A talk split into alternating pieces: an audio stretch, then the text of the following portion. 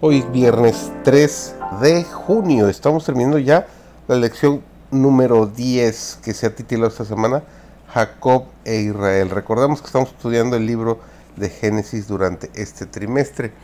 Servidor David González, comenzamos nuestro repaso del día de hoy. Los ángeles de Dios a quienes Jacob había visto en un sueño que subían y descendían tranquilamente por la escalera, según nos refiere el libro de Génesis, el capítulo 28, el versículo 12, ahora lo amenazan y luchan con él. El verbo paga, que quiere decir salir al encuentro, que aparece en Génesis capítulo 32, versículo 1, tiene una connotación de violencia, expresa el carácter sorpresivo y agresivo de un encuentro. Jacob pasa por una especie de conmoción. Le parece estar de regreso en Betel, donde sintió miedo entonces llama este lugar Mahanaim, que significa dos campamentos, para referirse a los dos grupos de ángeles, los que subían y los que descendían. La palabra también nos recuerda una danza religiosa con una coreografía característica que puede haber evocado los dos campamentos del sueño de Jacob. Mahanaim también es el lugar donde el ejército de David pelearía con contra el de Saúl. El primer paso de Jacob consiste en enviar dos grupos de mensajeros a Esaú.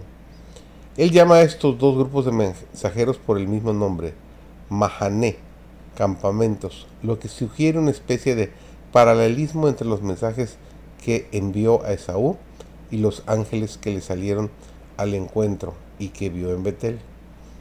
Este paralelismo nuevamente transmite una conexión entre la relación vertical ser humano-Dios y la relación horizontal ser humano-ser humano.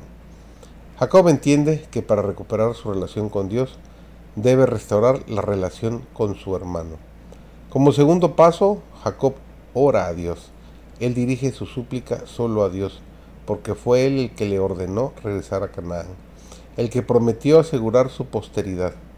Jacob reconoce que no merece la amorosa atención de Dios y todo lo que Él ha hecho por Él.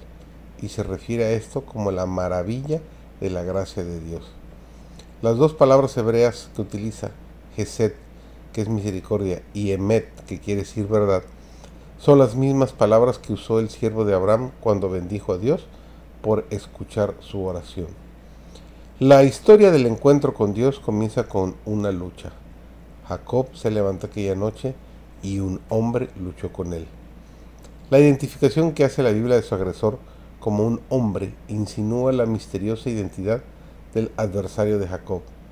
Nadie sabe quién es, ni siquiera el mismo Jacob. Esa extraña característica sugiere la naturaleza trascendente de este individuo.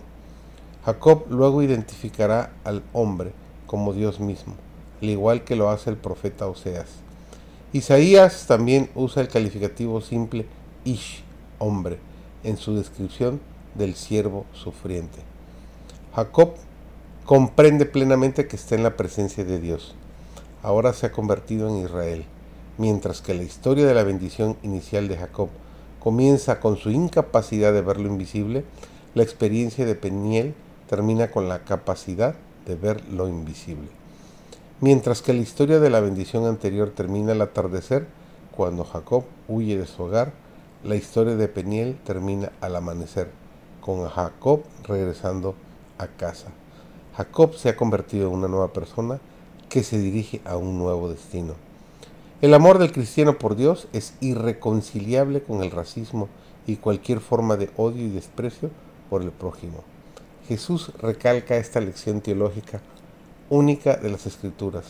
Amarás al Señor tu Dios con todo tu corazón, con toda tu alma y con toda tu mente este es el primero y grande mandamiento. Y el segundo es semejante. Amarás a tu prójimo como a ti mismo. De estos dos mandamientos dependen toda la ley y los profetas. Para Jesús el segundo mandamiento es semejante al primero.